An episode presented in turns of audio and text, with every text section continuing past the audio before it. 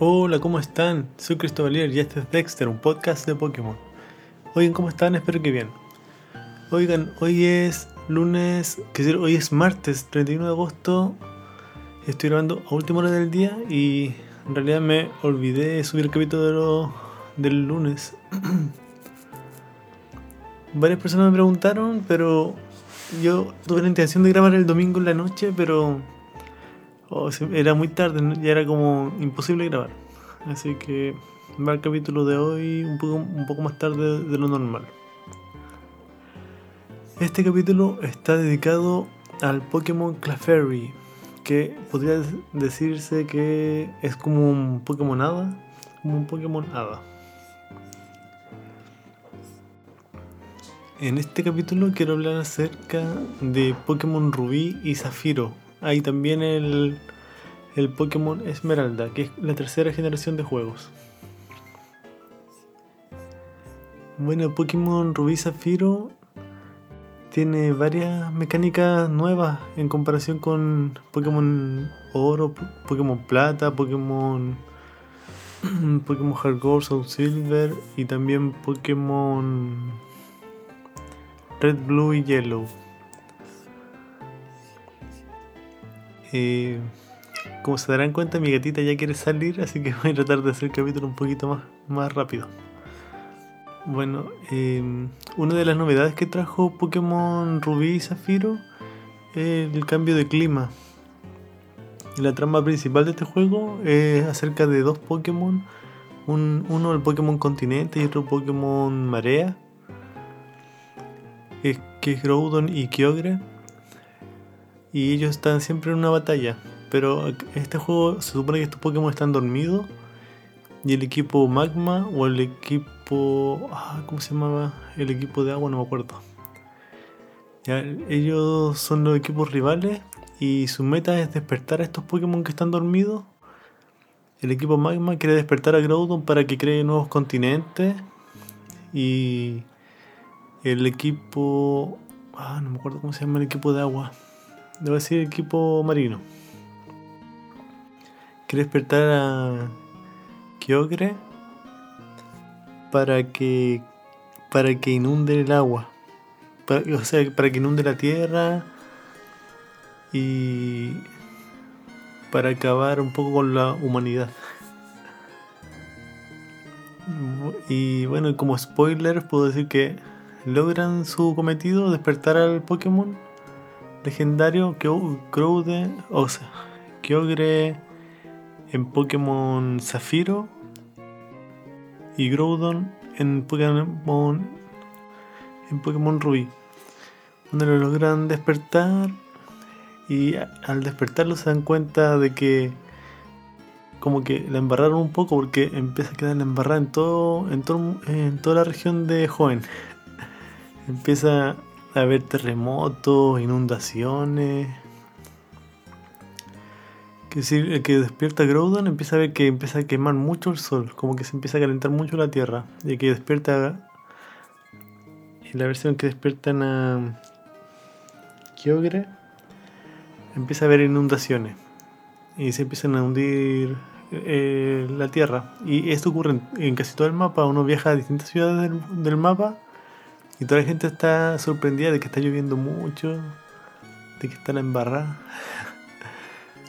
E, eso me gustó harto. La historia es bien entretenida.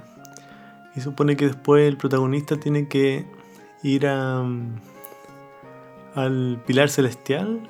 Y, ahí hay un Pokémon que se llama Rayquaza, que es el Pokémon insigne de Pokémon Esmeralda. Y Rayquaza eh, lo, despiertan y baja. Este Pokémon Rayquaza vive en la estratosfera. Bueno, y baja a calmar a Groudon y aquí Ogre para que pare eh, la inundación y la destrucción. Y después uno puede capturarlo. puede capturar a cualquiera de los tres. Y en Pokémon Emerald puede capturar a los tres. Y en el Pokémon Rubí o Zafiro puede capturar solo a Yo, Groudon o a Kyogre. Bueno, y además me, gusta harto la mecánica de este juego, el tema de, de capturar los Pokémon legendarios. Una parte de Groudon, Kyogre y Rayquaza estaban.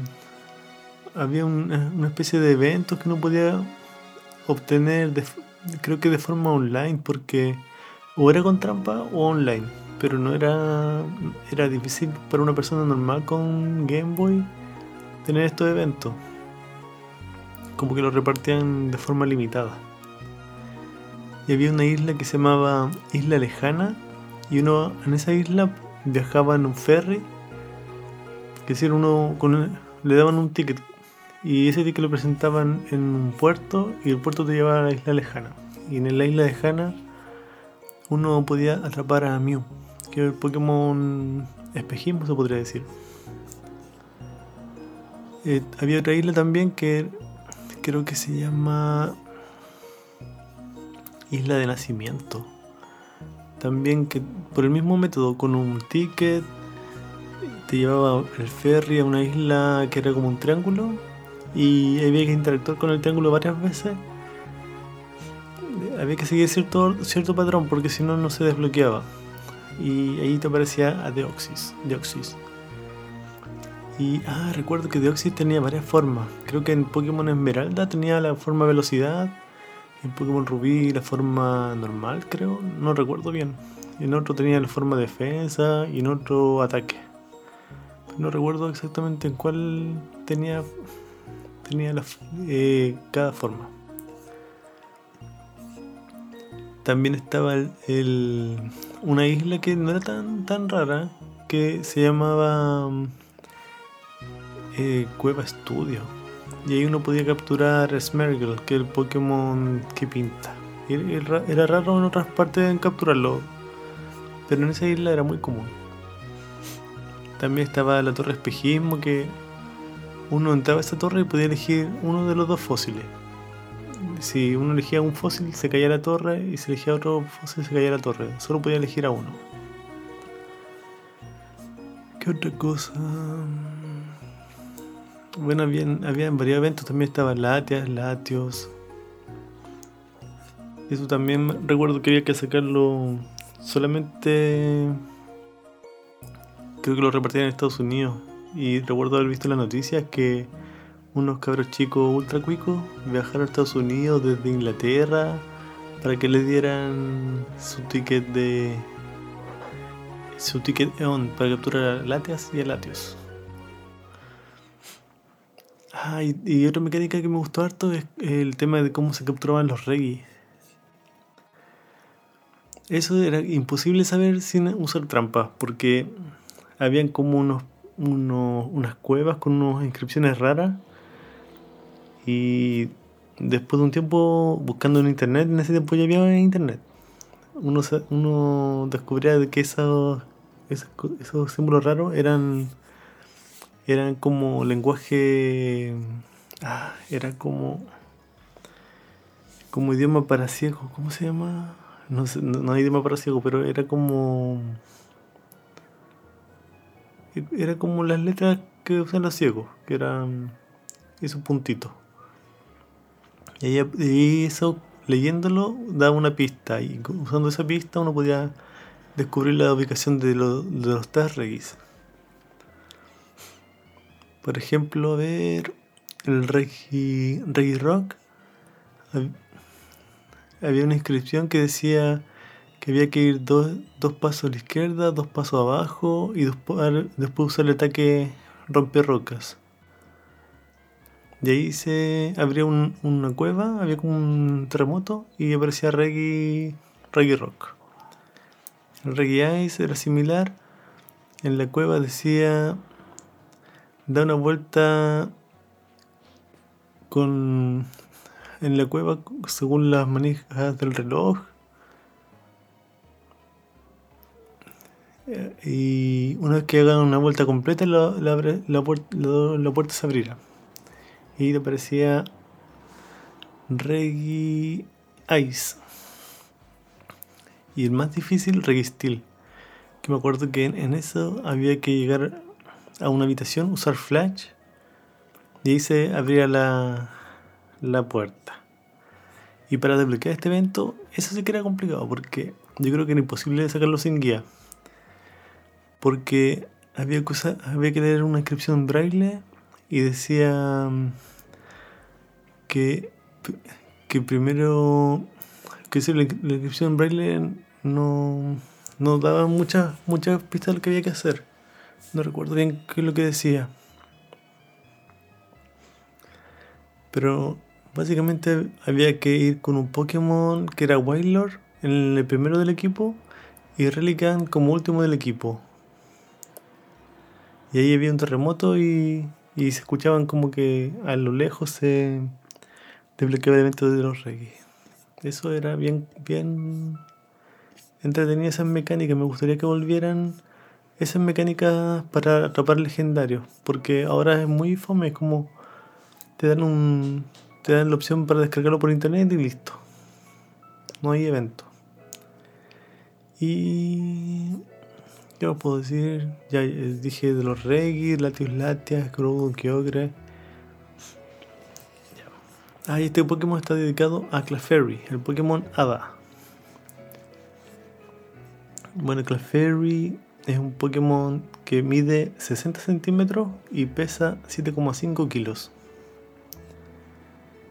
Dice etimología, su nombre proviene de las palabras francesas clef, que significa clave musical, y la palabra inglesa fairy, que significa hada. Recuerdo que cuando salió Clefairy era tipo normal, pero el tipo hada salió más adelante. Salió como en la sexta generación o la séptima. Y ahí le asignaron ese tipo. En japonés proviene de las palabras de las palabras inglesas pixie. Ah, porque en japonés se llama pipi. Su nombre francés se llama eh, Melo, Melofe, con dos tildes. Es muy raro de pronunciar. Y posee las palabras francesas melodía, melody y fi, que significa hada. Bueno, y Clefairy es como rosadito y está siempre, siempre haciendo como un compás con los dedos, así como si estuviera escuchando una canción. Y tiene un ataque de metrónomo, así que tiene algo que ver con la. como con alguna canción o melodía. Bueno, se supone que este Pokémon tiene como una forma de estrella y viene de otro planeta. Así que es difícil verlo en la vida real. Ah, como teoría podría decir que Clefairy iba a ser la mascota de Pokémon. En vez de Pikachu o Eevee, iba a ser Clefairy. Bueno, y su última aparición en la Pokédex de Pokémon Espada Escudo. Dice en Espada se dice que la felicidad llegará a quien vea un grupo de Clefairy bailando a la luz de la luna llena. Y en escudo dice, su adorable grito y comportamiento lo hace muy popular, sin embargo raramente se avista. Era este Pokémon bien raro y la primera vez que salió en el Pokémon Red o Blue o Yellow, solamente aparecía en cierto momento en una, en una cueva. Y recuerdo que en Pokémon Yellow había como un evento que estaban bailando y este Pokémon evolucionaba con Piedra Luna. Se supone que un Pokémon de otro planeta. O de la Luna, no sé. Bueno, este es el capítulo de hoy. Espero que estén bien. Estamos escuchando